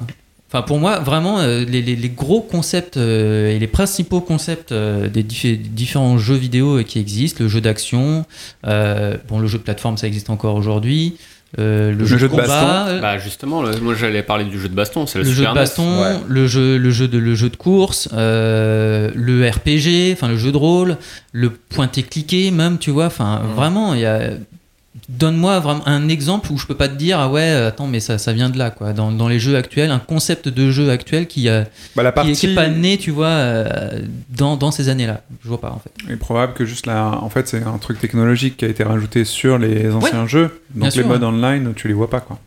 Adil ah ouais oui le online oui effectivement Mais euh, enfin, je pense qu'il y a pas mal de ces jeux qui ont été créés, enfin de modes qui ont été créés à la fin des années 80, puis au cours des années 90, ou en tous les cas qui ont été parfaits au cours des années 90. Euh, Par contre, moi, ce que je trouve caractéristique de ces années, c'est vraiment qu'il y a des, des types de jeux qui étaient véritablement le- les jeux qu'on attendait, ouais. quoi, les stars. Déjà, le jeu de baston dans les magazines, Mmh. c'était pas jeu de combat, c'était jeu de baston. C'est comme ça que ça s'appelait. tu vois. Genre Street Fighter 2, type baston. Déjà, je trouvais ça assez extraordinaire. Oui, il y a un côté. a- je fais juste une, une petite inclusion. Euh, oui, euh, c'est bon, bon, bref. Euh, comme, euh, comme au début du podcast, on parlait pas mal de, de jeux qui étaient pour enfants. C'est vrai que le vocabulaire pour les décrire était simple et pas compliqué et facile à appréhender. Alors que maintenant, c'est vraiment euh, très très complexe, même dans le choix des, euh, des consoles et ainsi de suite. Tout était beaucoup plus simple parce que ça l'était. On s'embarrassait pas de quoi que ce soit. Le Bah, jeu de baston, donc. 16 millions de couleurs, baston. Tu savais ce que tu devais acheter comme console, quoi. C'était, c'était un peu le. Ah, après, t'as eu les polygones. eu- Ouais, mais c'était après. Mais le. Donc, ouais, le jeu de baston, le jeu de plateforme, enfin, qui était vraiment le truc. euh, Enfin, les triple A, c'était souvent des jeux de plateforme, les triple A. Ah, mais les Ouais, définitions encore une appellation aujourd'hui. T'imagines, tu, moi, donc, on- si maintenant tu prends un, un mec euh, de, je sais pas, de 15 ans et tu dis, écoute, on va jouer à un jeu de plateforme, il s'imagine quoi? Il s'imagine des meufs avec des plateformes shoes qui jouent à des trucs, tu vois. Jeu de plateforme, ça veut dire quoi? Même euh, à la base, moi, plateforme, je sais même pas ce que c'est. Ouais, bah c'est- Enfin, ouais, t'as une plateforme. Mais non, mais c'est vraiment pour. Enfin, c'est pour. Pour signifier quelque chose de l'époque, c'est-à-dire le Ah bah, fait c'est que t'avais des Kong. petites plateformes, Donkey C'était Kong, lié Donkey Aladdin, Kong. les trucs comme qui ça. bougeait ou qui bougeait pas Qui bougeait, qui Justement, bougeait le, le pas. fameux ado de 15 ans, tu sais pas lui quoi lui expliquer, tu lui fais bah tu vois Mario? Oui, bah c'est Mario. Et. Mario c'est archétypique des années 90. Bah, De- après, après, on a commencé Donkey à Kong parler Country de... tout ça Ah là là là là, Donkey Kong Country. Ah, oh, mon cœur. Ah ouais, là, ça c'est vraiment... Mais c'est vrai que si on parle de Nintendo. des jeux que, qui ressortent toujours ok ils, euh, sont ils sont en 3D mais c'est en 2,5D en fait J'y ai rejoué sur ma chose. Super NES Mini, c'était cool. ah bah c'est un jeu de plateforme de toute façon La baston, la plateforme, euh, les jeux de course, effectivement, les jeux de course, alors shoot que, 'em up. alors que la, des shoot up. alors que la technologie permettait pas de faire des super jeux de course, mais typiquement euh, Mario Kart, enfin, c'est vraiment, je pense, le jeu que j'ai le plus aimé dans ma vie et, hmm. et c'était formidable. Les shoot 'em up, carrément, mais ça c'est vraiment le jeu, enfin le mode de jeu typique des années 90, le, Le truc qui a all, disparu après. disparu. entre Le beat'em all, ouais, carrément. Ah bah, il y a Kratos. ah non le beat'em all par Beat- contre ça, ça revient grave je. Ah, Kratos, c'est un beat'em all, hein. Devil May Cry tout ça enfin ça, ça a duré Ouais. longtemps et on sort encore Mais D'ailleurs, c'est pour alors- ça que les gens n'aiment pas euh, Kratos, enfin God, euh, God of War, parce qu'ils pensent jouer à un monde ouvert Ouais. et c'est un beat'em all. Ouais, Mais enfin, c'est tout le problème. À la, à la décharge de, de Romain, euh, des, des jeux type Mario, c'est-à-dire en 2D plateforme, il en sort encore aujourd'hui. Oui. Ils sont en 3D, etc. Mais ça, 2D, mais ouais. ça respecte, tu vois, le, le Ouais. même canevas qu'à l'époque, c'est-à-dire tu vas de gauche à droite, tu montes. Des beat'em all comme à l'époque, là pour le coup, il n'y en a plus. Si, il y a Devolver qui en a sorti un Russia Bleed Mother ou un truc comme ça, Il y en là. a quelques-uns, mais ça Mais c'est clairement une ambiance rétro, c'est assumé, les types sont fans de, de Street of Rage, etc. oui, c'est pour vois. les vieux joueurs comme. euh, Exactement. Mais ce que je veux dire, c'est que c'est c'est un délire rétro. Et euh, alors que tu vois, Devil May Cry et tout ça, tu rentres dans une autre. euh, dans un autre type de jeu malgré tout parce que le gameplay est tellement différent et la 3D apporte tellement plus de choses que tu la logique est un peu différente évidemment le, le mode le, le type de jeu vient de là-bas mais les Mario euh, ils en ressortent La, la seule différence, Rayman la, la plus grosse différence en fait, c'est qu'ils mélangent des choses. quoi. C'est-à-dire Ouais. que dans, dans God of War, as, non seulement tu as un beat'em all, mais tu as aussi des énigmes que t'as pas que t'avais pas dans un beat'em all euh, de l'époque tu vois je pense que ce qui se passe maintenant c'est qu'en plus on mélange des, cho- des choses en fait pour créer un peu des nouveaux genres de jeux comme God of War bah oui c'est un beat'em all mais en plus il a des, des, des notions de RPG des notions de machin voilà mais on mélange des concepts quoi tu vois on fait des, des agglomérats de concepts mais on crée pas vraiment de concepts T'as déclenché Adil sur le RPG, j'ai Non, l'impression. non, pas du tout. Un mode de jeu. En fait, c'est pas un mode de jeu, c'est un type de jeu. C'est les jeux multi-locaux. Enfin, le multi-local. Ça, c'est vraiment, enfin, de mon point de vue, euh, le truc de l'époque. Quoi. Tu jouais à Mario Kart, euh, c'était cool quand tu jouais à Mario deux, quoi. Party C'était tellement important de savoir que sur un jeu, tu Ça pouvais avoir l'écran splitté. C'était un, tellement un truc fondamental, donc, euh, et que cet écran splitté allait être bien géré. Bah, T'avais juste 4 ports manettes sur ta console Bah déjà. ouais. Mais Déjà. la rareté d'ailleurs de ce mode de jeu fait que quand tu le retrouves, en tous les cas pour un joueur comme moi qui suis pas fan de rétro du tout, du tout, du tout, des modes de jeu par contre je les aime bien. Quand il y a un écran splitté dans un jeu et que t'en as pas vu depuis si longtemps, je suis hyper content. Il Je suis très un dans le content. Call of Duty. Je suis très content de jouer à, à Overcooked, à Overcooked. contre. À Overcooked. c'est un jeu de tennis. C'est un jeu fait par Romain. Euh, bah, Overcooked, c'est très cool, mais je suis d'autant plus content de jouer à comment ça s'appelle le jeu d'évasion de, de Way Out, A Way Out, qui est vachement bien, qui est en écran splitté, simplement parce qu'il est en écran splitté, il est pas du tout rétro du tout. Mais le fait de pouvoir jouer sur ton canapé avec ta copine ou un copain ou qu'importe, c'est super bien. Les Resident Evil, le Call of Duty, comme tu disais, c'est super plaisant de pouvoir enfin être en présentiel et foutre des taloches à, à ton pote s'il fait de la merde et ainsi de suite. Ça, c'est cool. Et parmi le succès du, du beat'em all, comme tu disais, Romain, c'est notamment le fait que tu pouvais être à deux, là pour le coup sans écran splitté, tu vois, Street of Rage, bim, t'étais à deux. euh, Ouais, viens m'aider, viens m'aider. Exactement, double monde. dragon, tu vois, enfin. L'interaction, elle est en présence, quoi. Et ça, c'est cool. Ça, ça c'est perdu. Ça, c'était vraiment cool, ça. C'est Je joue très mal. C'est- C'est une série de jeux qu'on peut programmer. Vous voyez, là c'est un clown qui doit sauter et que je dois cueillir avec mon, mon tremplin. très je n'y arrive pas. Alors, si j'y arrive pas, ben, je change de jeu.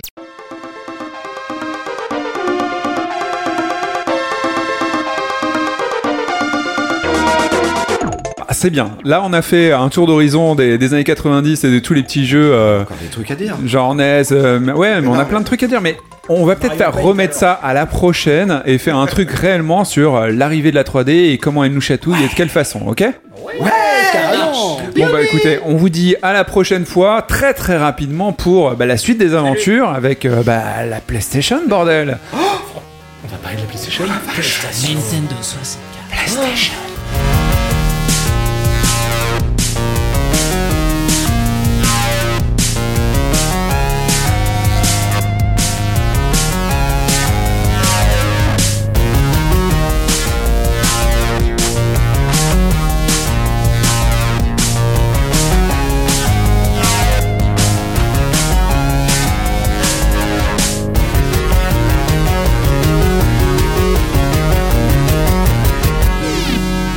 J'aime jouer. Le podcast. Prochainement dans J'aime jouer. Rappelez-vous vos années 90. C'est une console qui est très rare en fait. C'est euh, c'est une Turbo Graphics. Ah, Oh là là, la Mec. chance Mais t'es fou, faut, faut prendre une Saturn, enfin, je veux dire, c'est la meilleure console du monde. J'étais là, waouh, ça a l'air trop cool quoi. Et, euh, et puis après, j'y ai joué. C'était la première fois que j'avais l'impression d'être dans une aventure. Le fait que ce soit en 3D, de pouvoir tourner autour du, autour du personnage et tout ça, j'avais vraiment l'impression. C'était de la grosse merde, faut arrêter de se pignoler. La Dreamcast avait des jeux super, c'était une super console. Est-ce qu'on peut juste dire que c'est la meilleure manette Sega? Sa manette, c'est une. C'est une génération qui a modelé euh, toutes les générations jusqu'à jusqu'à aujourd'hui. J'ai fait partie de ces gens qui ont créé en carton un- une croix euh, suffisamment épaisse pour pas qu'on puisse voir de nos écrans. Ces fameux gens. Nous, et maintenant, vu qu'on est des vieux cons, ils sortent Red Dead Redemption 2, jeu pour vieux cons. Vous avez aimé? Retrouvez-nous sur notre podcast J'aime jouer. Allez, abonnez-vous.